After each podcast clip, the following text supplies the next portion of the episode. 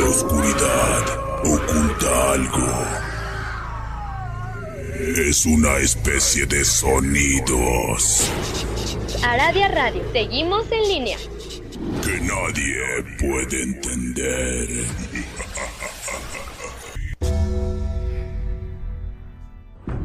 La hora del miedo es el momento en que la frontera del mundo de los vivos y de los muertos se difumina. Los fantasmas aparecen del otro lado y vuelven para deambular en la tierra. Así que estás advertido, estaremos abriendo portales prohibidos. No importa la hora que marque tu reloj, estás escuchando la hora del miedo.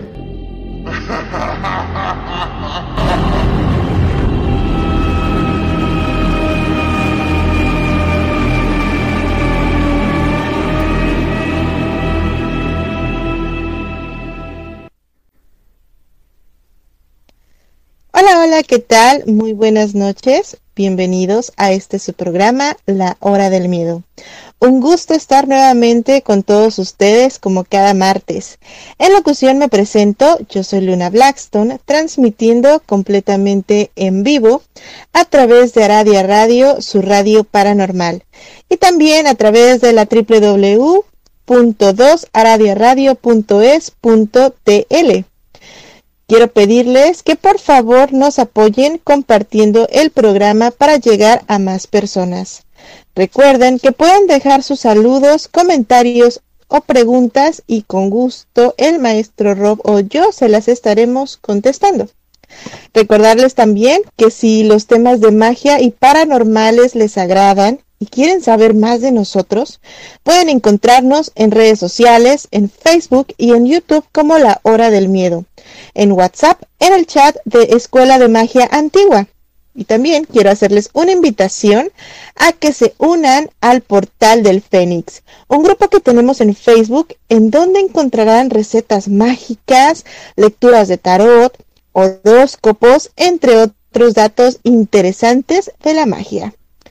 De la misma manera, les comparto que el portal del Fénix ya cuenta con cápsulas informativas a través de Radio Cuchitril con Mauricio Mendoza.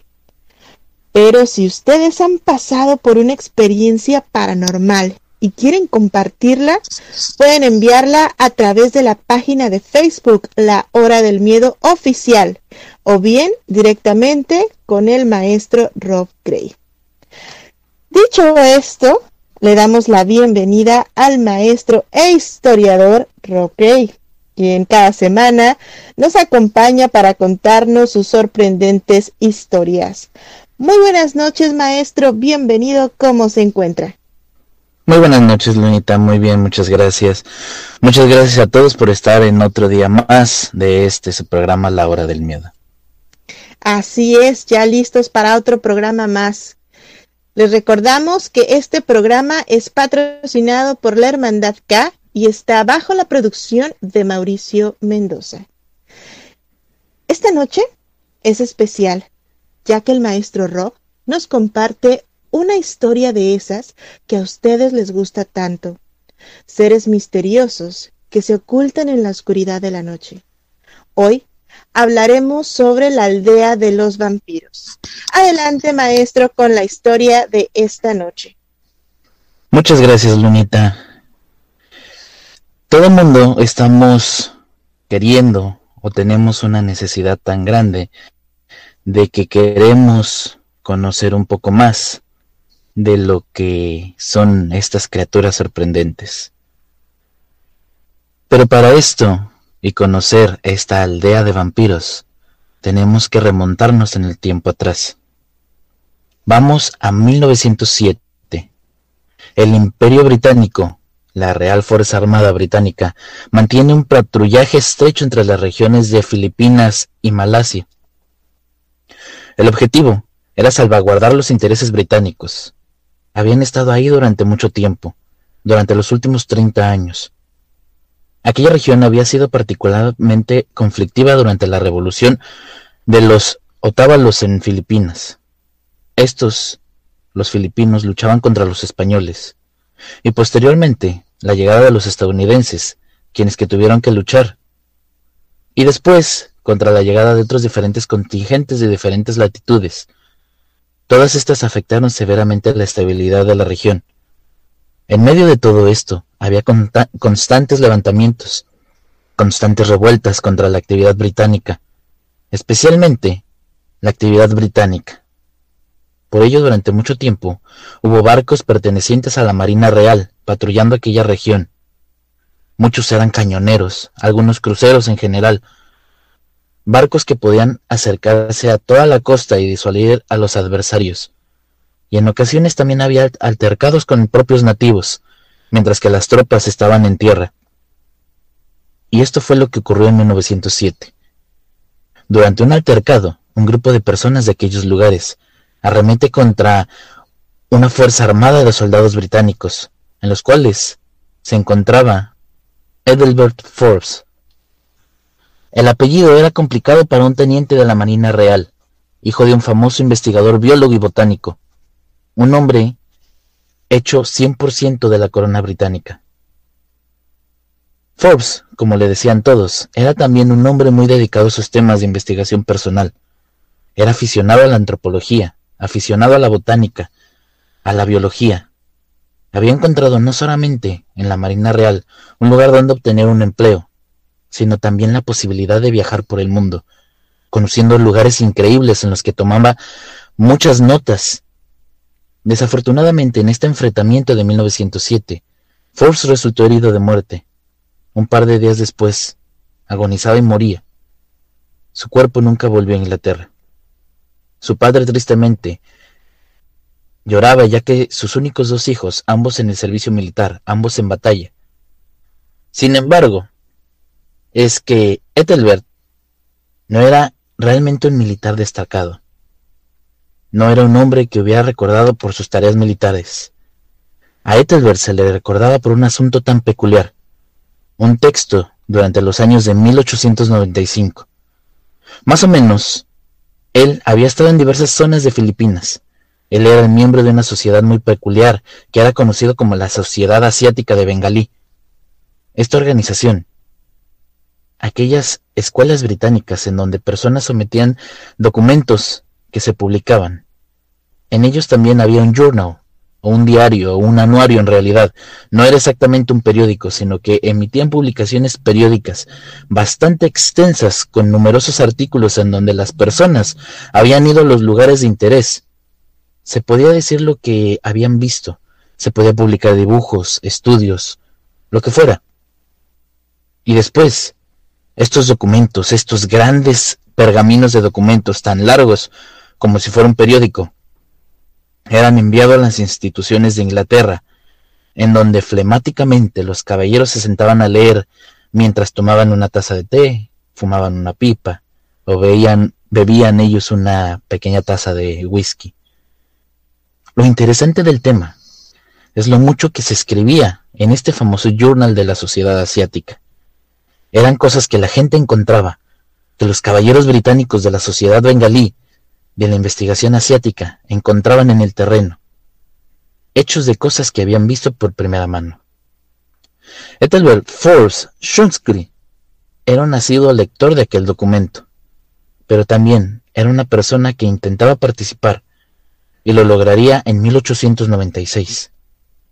Ethelbert Forbes lograría que se publicara uno de sus escritos. El escrito se llamaría Kagan Yasulu, sus costumbres, leyendas y supersticiones. Documento del vértice publicada en el número 65, en la parte 3 de la página más o menos 40, 45 o 50 páginas. Aquel extenso documento que había sometido Ethelbert a la sociedad incluía una pasta de descripción de cosas, la vegetación, la comida, la agricultura, cómo eran los habitantes, qué lengua hablaban. Había sido toda una aventura, porque el hecho de que Ethelbert no hablaba ninguno de los idiomas locales en esta particular isla, conocida como Kayanda Zulu, que hoy en día se conoce como Mapun. La gente hablaba dos lenguas, principalmente el tagalo y el tulum mapú. Para Ethelbert eran desconocidas, así que todo esto fue una aventura, una pequeña isla que se encuentra sumida en la sala del mar de Zulu, más bien mucho más cerca de Malasia que de Filipinas. Todo esto en medio de la nada. Es una isla pequeña, tiene 12 kilómetros de largo por unos 11 de ancho, es más o menos cuadrada, en aquel tiempo tendría unos 3.000 habitantes dispersos en toda la región, pero además la condición sociopolítica del lugar era bastante preocupante. La isla está ocupada por unos familiares que están peleados a muerte. En el momento en que Ethelbert llega visitando la isla, llega no como militar, sino como visitante. Se topa con esta gente, que está dividida en dos facciones, están peleadas a muertes, una de ellas es su líder, Hachi Ibrahim. En la otra, su otro líder, Hachi Mahomet. Estos dos son parientes y todos están con cierta relación familiar, pero están peleados a muertes. Uno controla exactamente la mitad de la isla, el otro controla exactamente la otra mitad. El problema aquí es que justo en medio hay una sección que no pertenece a nadie. Cuando Ethelbert platica con ambos bandos y toma nota minuciosa, hace dibujos de todo lo que observa, como un buen investigador de campo, se da cuenta de que en este fragmento de terreno en donde las personas normales no quieren ir, en este momento ha conseguido un guía, un fabuloso guía. Este guía habla inglés, además domina muy bien el tagalo, también el mapú, que es la lengua local, así que es una maravilla. Muy pronto, Ethelbert establece una buena amistad con Hachim Aumet, quien le presenta la mayor parte de las cosas. Es un inglés, no es un militar de alto rango, apenas es un teniente de la marina, pero es una persona que fácilmente le cae bien a las personas de la zona. Así que a Ethelbert le explican cuál es la vegetación, cómo opera todo, pero cuando él insiste en que quiere saber qué ocurre, con aquella aldea a la que nadie se mete, Hachimaumet le informa que no es prudente que él vaya para allá. Ethelbert pregunta que si esta aldea pertenece a Hachi Brahim, y él responde que no, que de hecho Brahim tampoco quiere visitar esta aldea. La pregunta es, ¿por qué todo se conoce aquí? Vaya, es una islita perdida en medio de la nada. la respuesta es que ahí, en ese lugar, habitan una especie de monstruos. Sí, como lo ha escuchado usted, monstruos. Pero es una aldea. ¿Qué hace la gente? ¿Qué, ¿Qué es lo que hace la gente que vive en esa aldea para protegerse? A lo que le responden que no, es todavía peor, porque la aldea, ellos, son los monstruos. Y entonces comienzan a relatarle una especie de cosas asombrosas. Ethelbert es, es un hombre muy serio, es un hombre británico, flemático, ha sido a la lectura, bien informado, hijo de un científico militar de carrera. Así que aquello le causa cierta ah, gracia. Cuando él pregunta ¿Por qué son demonios?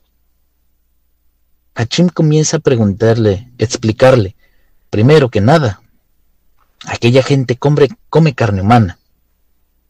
A lo que el Telbert dice que esto no es raro, ya que en algunas regiones centrales africanas, hacia la región de Papúa Nueva Guinea, existían caníbales. Así que esto no es raro. Pero estas personas, tanto Hachim Ahmed como su hijo Matali, explican que no es de que coman por comer, sino cuando una persona muere, esta persona es más que nada comida por aquellas personas, por aquellos seres. Esta persona dice que ellos comen de aquellas cosas. Pero es curioso, porque aquellas cosas desentierran los cuerpos para comer. Él sigue insistiendo que le platiquen más. Aparte, que cómo es que si no, no creo que mueran tanta gente. Ellos sobreviven de aquellas prácticas. Así que dicen que no solo viven de comer carne humana, también comen la sangre. Lo más raro de ello, de que estos demonios se comen la sangre, es que no dejan ninguna marca. Mientras más comienzan a contarle, le dicen que cómo pueden saber todo esto, que ellos son básicamente seres humanos, y dice que exactamente sí son como sus seres humanos físicos, pero no son exactamente iguales al de un humano. Si uno los ve en la calle pensaría que son personas, pero si se fija bien, aquellos ojos tienen una peculiaridad, y es que no tienen pupila redonda, como cualquier ser humano, sino alargada, como si fueran felinos. Y además de esto, durante la noche dejan su cuerpo físico y se convierten en una especie de brujos, demonios, que viajan por el territorio, por esta especie de selva tropical, buscando presas. Una vez que ubican a alguien, lo consumen hasta la muerte. Y que no dejan heridas. Durante el tiempo que puede pasar adentro del cuerpo de la persona, que se pueden meter por la nariz, por la boca, por los oídos, pero de alguna manera succionan la vida. Por eso es que cuando encuentran a las personas, normalmente no tienen sangre. Y esto le causó más curiosidad a Ethelbert Force Luna. Sí, la verdad es que esta historia es bastante sorprendente y caben muchas dudas en esta historia, sobre todo que en esta pequeña isla de Malasia se tiene el acceso necesario para poder llegar ahí, que digamos que todos se conocen, pero usted dice que ellos se muestran como monstruos o se dicen que ellos son monstruos. ¿Qué descripción serían deformes o qué aspecto tienen ellos?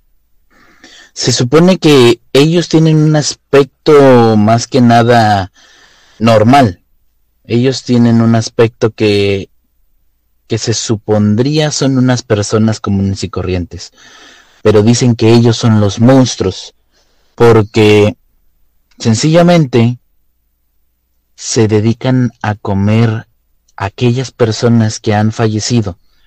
Cuando los entierran, aquella gente de esta aldea va directamente a desenterrarlos para comérselos o en caso de que no haya ningún fallecido, van con la gente de los, las aldeas cercanas y los encuentran a esta gente que ha sido atacada por ellos, vaciada completamente de su sangre. Pero lo más curioso de esto es que no presentan marca alguna, no presentan como si los hubieran dañado, solamente aparecen sin sangre, Luna. O sea, esto quiere decir que cualquier persona que pues vaya, eh, luzcan normales, estaríamos en, un, en presencia de una persona como es, de un vampiro como este, y ni siquiera nos daríamos cuenta. Nos daríamos cuenta solamente si nos le quedamos viendo los ojos, ya que como cuentan los nativos de aquella isla de Mapún, ellos no son totalmente como un ser humano, excepción de una cosa, sus ojos.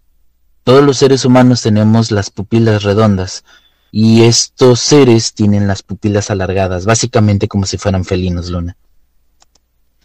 Ah, ok, entonces sí hay una forma en la que nosotros podemos darnos cuenta si estamos en presencia de uno de estos vampiros eh, caníbales, por así decirlo. Efectivamente, Luna, solamente es esa opción la que nos describen, que es la manera de ver que estos son otro tipo de seres, Luna. Así es. Bueno, también en, en, esta historia usted nos comenta que ellos pues obviamente consumen la carne humana. Sin embargo, nos dice que ellos consumen a gente muerta, pero hasta donde sé, las leyes vampíricas pues nos dicen que no deben de comer muertos. ¿Qué nos puede contar sobre esto, maestro? Existen algunas leyendas sobre los vampiros, sobre todo de diferentes razas. Eh, nosotros tenemos vistos que existen diferentes tipos de vampiros, entre ellos muchas mitologías vampíricas en toda la, región del mundo. Pero hay específicamente ciertos lares, en ciertos lugares, por ejemplo Japón, eh, estas islas asiáticas que son de Filipinas, de Malasia, donde dicen que aquellos seres parecidos a los vampiros no solamente consumen sangre, sino que consumen la carne de aquella gente muerta, Luna. Ah, ok, ok, ok, ya me queda un poquito más claro este tipo de, de, tema. Pero, ¿qué nos puede contar sobre la sangre? Ya que nos menciona que ellos no dejan marca alguna. ¿Esto quiere decir que tienen algún tipo de práctica energética? ¿O cómo es que ellos podrían eh, pues succionar o retirar la sangre de estas personas? ¿Será que le hacen algún tipo de corte y después la curan? ¿Qué es lo que pasa con la sangre? Ellos tienen una pequeña idea de cómo se podría introducir aquellos seres entre los orificios de la boca, la nariz o los oídos. Y es la manera en la que no dejan pruebas de un ataque, solamente los dejan vacíos de sangre. Eh, energéticamente no le puedes hacer nada a la sangre porque una cosa es el, el, plano energético y otra cosa es el plano físico donde te pueden dañar y te pueden quitar la sangre a estos seres, Luna. Ok, en este caso podríamos decir que podrían provocar una hemorragia y justamente de ese tipo de hemorragia alimentarse. Sin embargo, al momento de que le hacen la autopsia a uno de estos cuerpos, pues se encuentra eh, totalmente vacío de sangre, pero sin ninguna marca y se podría decir que queda descartada la idea del vampirismo, maestro. No queda descartada la idea del vampirismo, ya que precisamente de alguna razón, aquellos habitantes de las islas Mapu lo ven como si fueran vampiros. Ahora, toda la mitología vampírica dicen que estos seres se alimentan de sangre y eso es lo que lleva a estos nativos del lugar a llamarle a esta aldea la aldea de los vampiros, Luna. Pues muy interesante, muy interesante el tema de esta noche. Ya tenemos comentarios eh, por aquí en el público, ya se hacen ver las preguntas, los comentarios y nos dicen, yo me encontré uno de estos y él tal, y es tal cual lo describe, maestro. Esto es lo que nos comenta Rose SSJ. Pues muchos dicen haber visto aquellos seres, ya que pues estamos hablando de que este journal, este escrito por Etebel Forts, fue hecho en los años de 1893. Ethelbert muere en 1907 y se dice que muchos de la sociedad asiática fueron también a la isla Mapu para intentar conocer a estos seres.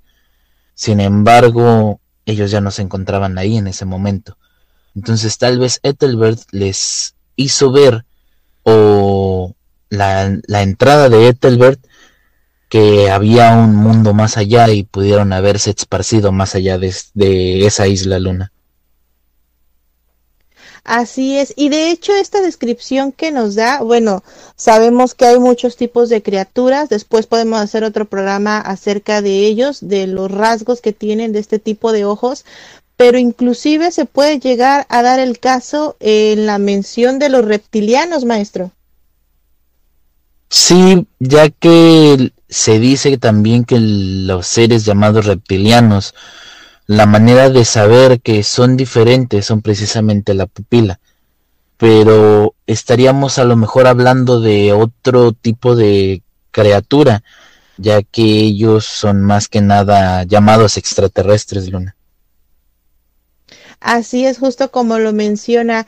Y bueno, al momento de que usted nos comenta que estos vampiros, esta tribu, por así llamarla, desentierran a los muertos y comen su carne, eh, pues podría decir que no sé si en descomposición ya o si tiene que ser un muerto fresco, pero ¿y las demás personas no se dan cuenta? ¿Hay algún tipo de reporte pues a la policía o alguna investigación de la cual nos pueda contar?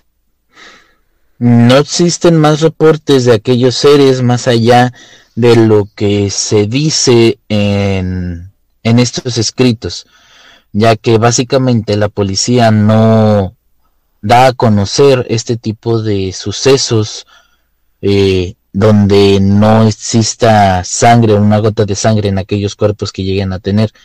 Ahora bien, sí hay un buen de, de casos donde se da la profanación de tumbas, pero también estamos de acuerdo que en las prácticas de magia también hay este profanación de tumbas, así que cómo saber si es una bruja o es este tipo de vampiros, Luna.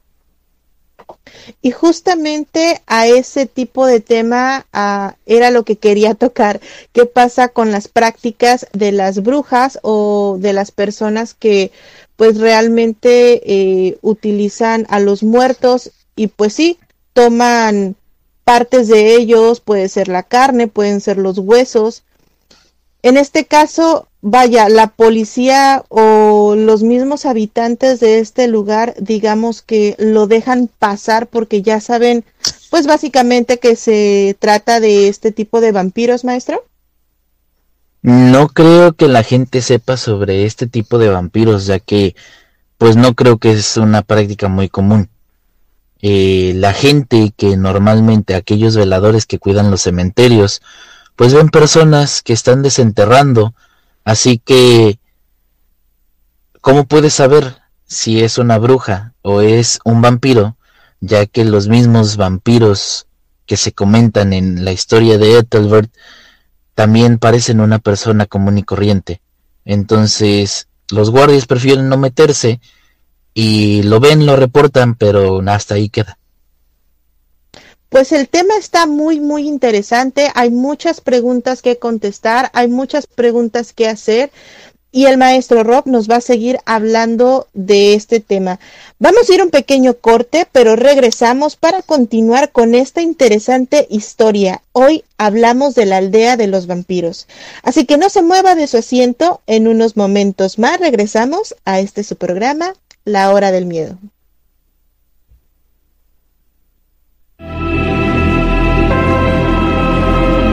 En un momento regresa la hora del miedo.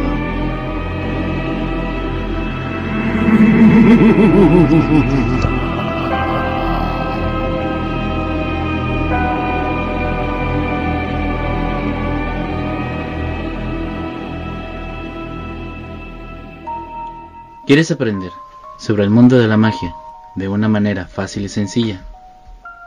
Búscanos en Facebook en el portal del Fénix donde encontrarás tips mágicos, rituales sorprendentes, hechizos y herbolaria, además de lecturas de tarot y horóscopos, entre muchas sorpresas.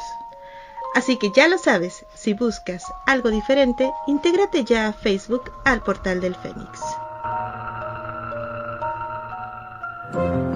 Las sentencias del Tribunal Electoral han obligado a los partidos políticos a incluir en sus candidaturas a representantes de las comunidades indígenas, LGBTIQ y afromexicana. También a que los mexicanos migrantes residentes en el extranjero y las personas con discapacidad tengan representación política en la Cámara de Diputados. Un tribunal de derechos a favor de los grupos históricamente discriminados. Tribunal Electoral del Poder Judicial de la Federación. Cumplimos 25 años cumpliendo. Con el presupuesto 2022 que aprobamos en la Cámara de Diputados, las y los mexicanos avanzamos parejo.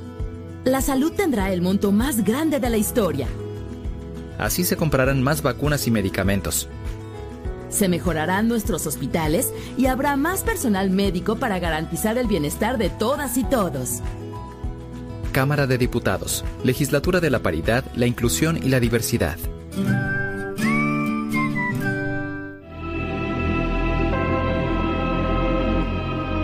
Ya regresa la hora del miedo.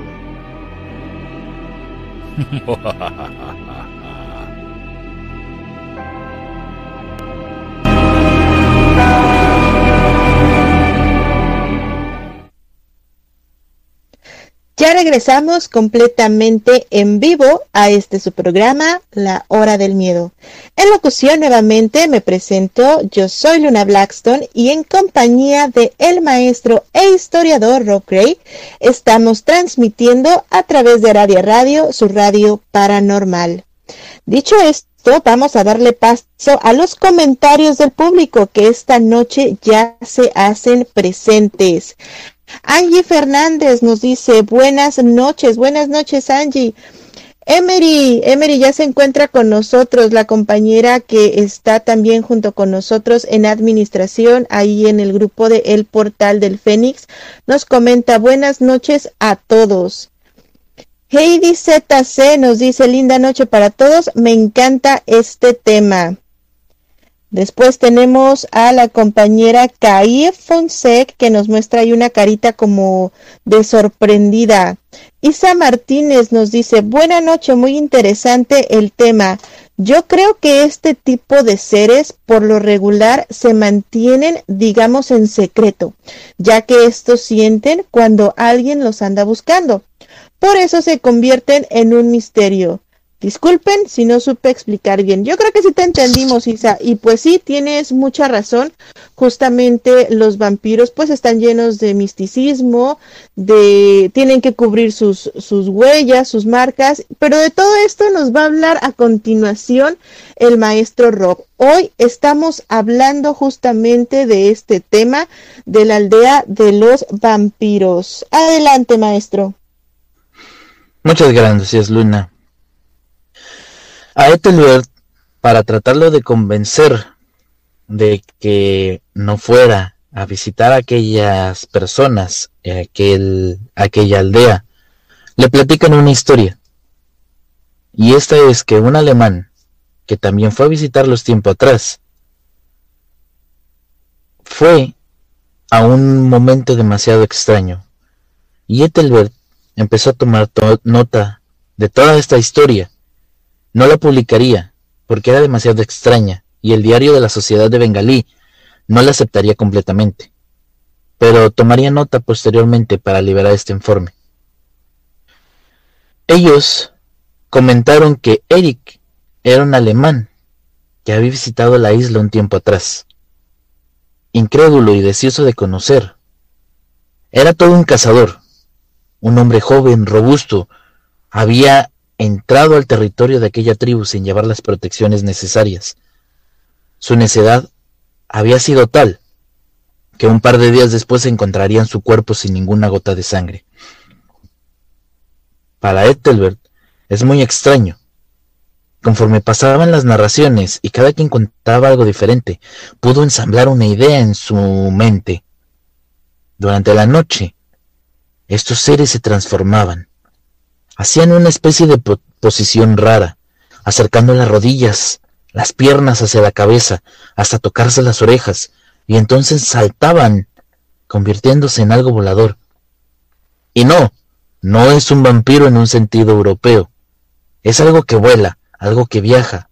Algunos creen que se trata de una especie de entidad astral, y no tanto física. Y solo queda muchas cosas muy claras. Pero el hecho es que viajan y entonces buscan a quien atacar. Pero las personas pueden tomar ciertas precauciones. Por ejemplo, ellas pueden tomar una daga conocida como Cris. Esta daga es una forma de cuchillo raro que tiene una figura medio curva, no es completamente simétrica, pero el Cris no funciona por sí mismo. Debe de tener una especie de tratamiento especial, esta se tiene que bañar con jugo de lima. Solamente jugo de lima. Y es como así funciona. Algunos detalles que se tienen que saber para saberse usar. Si no, aquel cris no sirve de nada. Otro de los amuletos favoritos de aquellos seres es la perla de coco. Y es que es algo muy raro. Cuando Edelbert escucha todo esto, queda intrigado muchísimo, porque nunca había visto nada que se parezca a algo como se llama una perla de coco.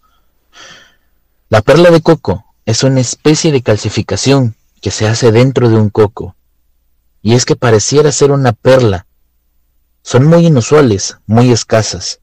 Toma bastante tiempo de que se forme, pero además tiene otras características. Para que funcione, la perla de coco debe ser encontrada por el que la lleva.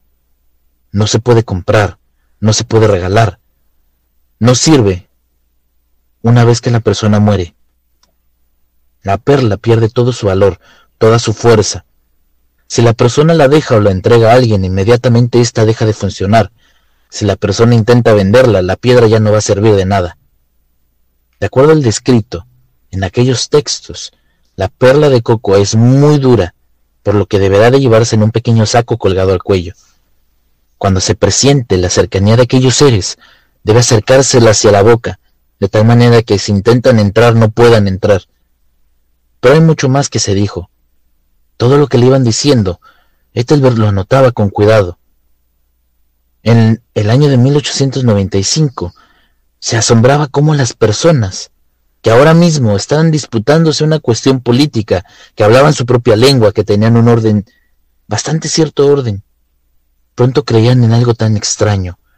Aquello parecía ser una leyenda medieval de Europa, de las regiones de los Cárpatos, pero cuanto más platicaban, más le entregaban a aquellos seres. Estos seres eran conocidos como Verbalang, y eran una tribu, una aldea completa, con estos seres en número muy grande. Los habitantes de Kayan Zulu, en este territorio de Itagüí, la provincia de Taiwán, vivían en pánico, literalmente en pánico, porque estando en la mitad del territorio no podían cruzar hacia el otro lado, tenían que rodear toda la isla, tenían miedo de entrar a aquel lugar. Así que Eltelbert cree que tiene que verlos, tiene que ver la tribu de los Verbalang. Pero Mahomet no quiere ir, es muy peligroso ir hacia, hacia aquellos seres, básicamente te le estás entregando. Ellos creen que podía ayudarles un hombre que vivía a las orillas, de nombre Hassan, que él tenía una perla de coco, pero también le dice que no. Y el Ethelbert empieza a preguntarle a todo el mundo, y todos le niegan, nadie quiere ir hacia la tribu de los Verbalang. Pero Matali, el hijo de Mahomet, sí quiere ir.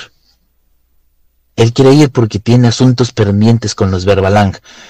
Ellos mataron a algunos de sus conocidos, entonces Matali tiene asuntos pendientes y decide acompañar a Ethelbert a esta aventura. Y estos se preparan para salir hasta antes de las 3 de la tarde, pero por una o por otra razón ellos no salen, ellos empiezan a tener muchas cosas que, que podían evitar el que salieran de aquella, de, aquella aldea a conocer a los Verbalang. Y entrando a las seis de la tarde, Matali les empieza a decir que ya, ya hay que regresar, que es muy peligroso estar por ahí. Los Verbalang ya pueden tomar aquella forma de murciélago chiquito, aquella forma para empezar a, a atacar a la gente, que probablemente podían tener una muerte muy fea. Pero Ethelbert quiere seguir adelante, quiere conocer a los Verbalang.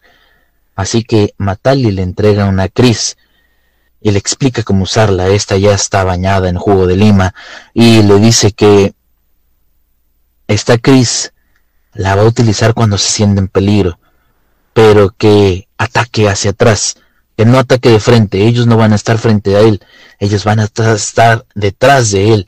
Incluso hay algunos guerreros de, de aquellos pueblos que pelean al revés ellos miran hacia un lado y dan completamente un giro de 380 grados para darles con el Cris a aquellos Verbalang. Entonces, para poder defenderse con el Cris siempre tienes que atacar del lado contrario. Si vas del lado derecho y volteas la cabeza del lado derecho, tienes que atacar al lado izquierdo y viceversa. Es la única manera de atapar a los Verbalang. La otra es que tenga mucho cuidado con las luces, ya que los Verbalang en las noches parecen como si fueran luciérnagas, pero hay algo particular también en ellos. Estas luciérnagas brillan en color rojo.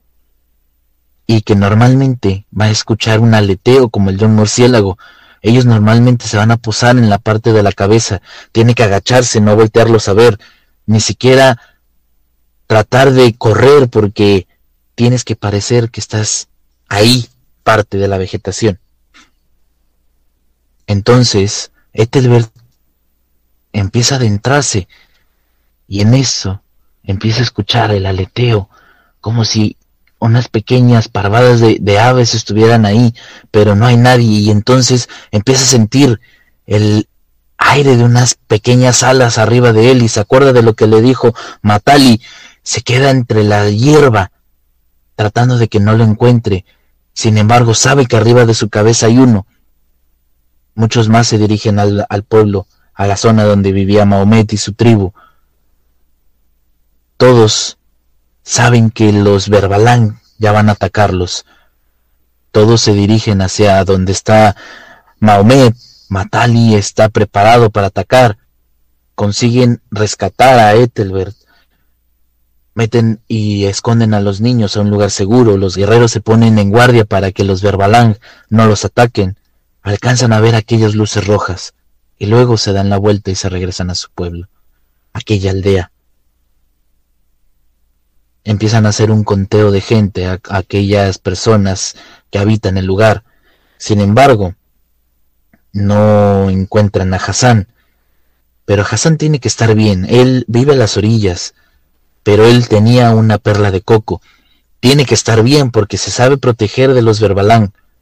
Así que Ethelbert sale corriendo hacia la choza de donde vivía Hassan y empieza a tocar la puerta y empieza a gritar su nombre y, y Hassan, ¿dónde estás? Hassan, Hassan contesta. Pero Hassan no responde. Empieza a amanecer. Se adentran adentro de la choza de Hassan y lo encuentran, básicamente chupado de la cara, con el saquito de la perla de coco, puestas supuestamente por donde ellos no podían entrar. Así que Ethelbert no sabe qué fue lo que pasó, pero él sigue queriendo ir hacia donde van los Verbalán. Sin embargo, ya no tenía tiempo, ya tenía que regresarse a Inglaterra, donde publicó en la orden bengalí, en aquel eh, journal, y mucha gente, muchos investigadores quisieron regresar. Muchos dijeron que si él lo había visto como eran, pero ellos no eran nativos de la zona, no se parecían nada a Hassan, no se parecían nada a Matali, ni siquiera a Mahomet, o no se, no se parecían a Abraham. Ellos eran diferentes, su piel era clara como si fueran europeos, así que mucha gente cree que aquellos Verbalang son una especie de vampiro europeo conocido como Ghouls, que estos están hechos para proteger a la estirpe de sangre pura de los vampiros europeos. Entonces, la gente trata de ir hacia donde está la isla de Mapún, a Kayan Zulu, pero no encuentran más que la pura aldea vacía. Y nadie ha vuelto a saber nada de los Verbalang hasta ahorita, Luna. Pues aquí tenemos la segunda parte de esta historia muy interesante que nos cuenta esta noche el maestro Rob. Seguimos con los comentarios del público. Tenemos saludos especiales para Zulema que nos está escuchando desde Tijuana. Un abrazo enorme para ella, para su familia. Muchas gracias por estar con nosotros.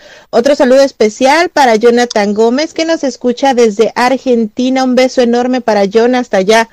Y también tenemos a Edith Hernández. Dice, yo opino el vampirismo lo toman ya como moda los verdaderos vampiros. No lo anuncian ni lo dejan ver.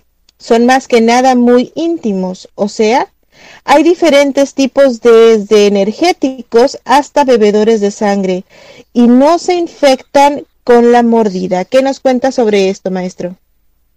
Según existen varios libros que hablan sobre el vampirismo digámoslo, el vampirismo medieval, donde existen varios tiempos de reglas y estas reglas se supone que las tienen que manejar al pie de la letra.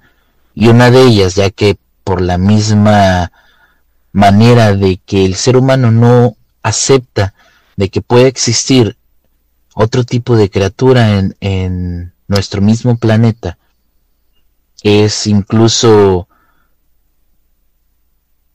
no sé, se puede decir que no acepta incluso que pueda haber vida en otros planetas. Hay muchos seres que, seres humanos, muchas personas, que pensamos que nosotros somos los únicos que existimos en el universo. Y esto hace que sea peligroso que se sepa más sobre ellos porque los pueden atacar. O viceversa, al verse en peligro, ellos pueden atacar a los humanos y se puede crear una guerra no muy bonita, Luna. Así es justamente como usted lo menciona. Y material de vampirismo tenemos para este y para muchos programas más, porque podemos hablar sobre los tipos, sobre sus leyes, sobre todo este misticismo que se envuelve justamente en este tema. Hoy incluso en el portal del Fénix estuvimos hablando como tema principal sobre el vampirismo y sus diferentes formas. Justamente Edith Hernández nos comenta, existe un libro, El Cantar de los Vampiros, que es una especie de Biblia en donde se habla desde Lilith, la madre de los vampiros.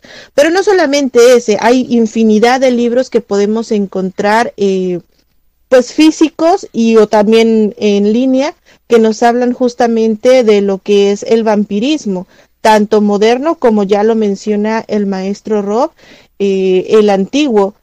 Pero también hay escritos muchísimo, muchísimo más viejos que pues nos cuentan, digamos que el otro lado de la moneda sobre justamente los vampiros, maestro. Sí, existe una infinidad de libros que cuentan sobre aquellos seres tan fantásticos que desafortunadamente también hay libros que lo llevan a la fantasía romántica y creemos que aquellos seres son tan bonitos como lo dicen aquellos libros, incluso tan romantizados como lo hizo Bram Stoker en su novela de Drácula. Sin embargo, tenemos que tener en cuenta que aquellos seres están hechos específicamente una variante de un león. Ellos están hechos para cazar, para beber, para comer y no precisamente animales, Luna. Así es, justamente tenemos esta idea que muchas veces se nos planta ya en la cabeza por las películas, por justamente estos escritores que nos plantean la idea de un vampiro guapo, un vampiro sexy, que pues vamos a tener incluso hasta una historia de amor con ellos y pues resulta que obviamente la verdad no tiene nada que ver con esto, sino justamente como lo describe usted, son una máquina de matar. Y cabe recordar que justamente todo este tipo de material, todo este tipo de pues verdades a muchas personas no les agrada. Solamente, y no se habla en cualquier tipo de, de grupo, no se habla en donde sea justamente de cómo es el vampirismo. Se habla más de cómo lo exponen pues estas películas o estos relatos vampíricos, maestro. Sí, eh, los relatos, las películas, las series incluso donde te ponen que un vampiro es completamente romántico. Puede que sí, no conocemos a uno. Eh, existe eh, una, digámoslo así, algo histórico puesto en nuestras manos. El famoso conductor de radio Juan Ramón Sáenz incluso recibió una llamada de una persona que se decía ser vampiro que vivía en Monterrey sin embargo, existen muchas personas que se creen tanto en un papel de que ellos son vampiros que pueden pasar de la ficción de un libro a la realidad creyéndose algo que ni siquiera son. Y si alguno de ellos se siente ofendido, te puedes poner en riesgo tú mismo, Luna. Así es, siempre hay que tener muchísimo cuidado con el tema, no solamente de los vampiros, cualquier tema, porque pues uno nunca sabe y qué tal que nos está escuchando uno por ahí y al rato terminamos mal, maestro. Isa Martínez nos comenta, pensar que somos los únicos en este planeta es totalmente egoísta. Existe mucho más de lo que pensamos y así es. El maestro Rob nos comentaba en la historia de esta noche que a esta tribu, a este tipo de vampiros, a este clan, se les mataba con una daga. Esta daga pues me causa mucha curiosidad, maestro. Sí, efectivamente. Eh, aquella daga es conocida como Cris. Esta es una daga que por sí sola no les hace absolutamente nada, sino que tienes que jugar, que curarla, como se les dice, con jugo de lima, específicamente jugo de lima. Inclusive aquellos habitantes de la isla Kayan Zulu también agarraban jugo de lima cuando enterraban a, a, las personas y rociaban la tumba con jugo de lima. Ellos tenían una seguridad específica que el jugo de lima los lastimaba y no quería y no siquiera hacía que los acercaran. Ellos no desenterraban las tumbas que tenían jugo de lima en ellas. Eh, inclusive se decía que cuando los verbalang están en su forma humana, estos pueden ofrecerte comida. Los habitantes de la isla, sobre todo Mahomet y Matali, tenían muy en claro que nunca debes de aceptar la comida de los verbalang, porque estarías comiendo carne en descomposición, estarías comiéndote aquellos muertos y te convertirías en un verbalang. Y lógicamente al convertirte en un verbalang, Matal y los guerreros irían por ti, al menos ellos lo que ellos decían. Y la única manera, si tú te sentías comprometido para comer la comida que te ofrecían los verbalang, antes de comerla tenías que rociarles jugo de lima y esto hacía que la ilusión de que era comida normal se perdiera y podías ver incluso la descomposición de la, de la carne o los bichos que saldrían de él, Luna.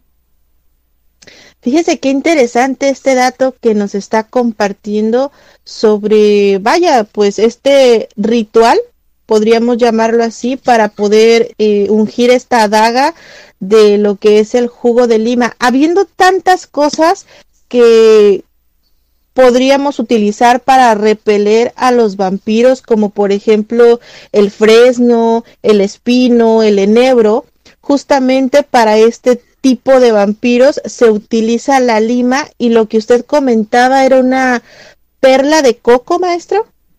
Sí, lo que los habitantes de la isla Zulu decían que también los alejaba en una perla de coco. Y esta es muy especial porque no cualquiera la puede encontrar. Esta es una calcificación que se hace adentro del coco y que tarda mucho tiempo en poderse hacer. La única manera de que su magia funcione es que tú te la encuentres porque no se la puedes pasar a alguien. Cuando tú te la encuentras es personal no la podías vender, no la podías pasar, no podías regalársela a tu vecino, perdía su misticismo al hacer esto, Luna. Qué interesante, justamente. Yo no había escuchado sobre las perlas de coco, que pues ya nos comenta usted que son muy extrañas de encontrar. Entonces, quiere decir que nosotros al encontrar esta perla, al utilizarla, y al traerla con nosotros vendría siendo un amuleto en contra de los vampiros? Aquellos habitantes creerían que sí, que era una manera de poder protegerse de aquellos verbalangluna. El programa está muy, muy interesante. Hay muchas preguntas más por hacer, muchas, muchos datos más que nos puede regalar, maestro, pero estamos a punto ya de terminar eh, este programa. ¿Tiene algún otro comentario que nos quiera compartir antes de finalizar? Esta es solamente una de las pequeñas historias que se encuentran alrededor del mundo sobre diferentes tipos de criaturas vampíricas. Pero para poder aprender más sobre estos seres, también tenemos que poner un poco de esfuerzo nosotros. Los libros, los journals de la gente que creyó haberlo visto en ese momento, estos Verbalang o algunos otros como la Ansu de China, que también es considerada dentro de los monstruos llamados gritones, eh, todos estos están en aquellos libros.